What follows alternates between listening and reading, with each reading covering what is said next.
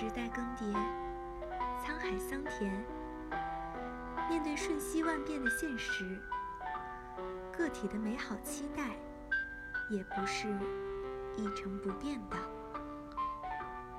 找寻人生坐标，脱离无序轨道，秉持重新开始的勇气，成就不朽之事业。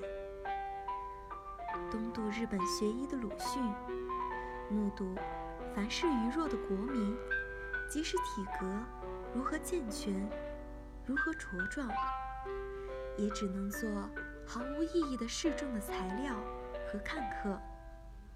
他意识到学医不能救国，便毅然操持起手中的巨笔，斩向愚昧腐朽的封建制度。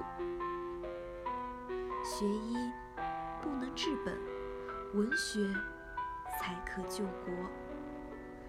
在调整人生期待之后，鲁迅才开拓出了不朽之功绩。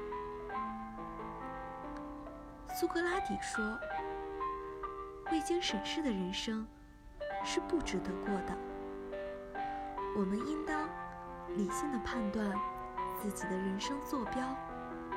并根据现实情况加以调整，令自我的期待符合时代的大势，方能在心怀远方的同时，谱写人生的精彩华章。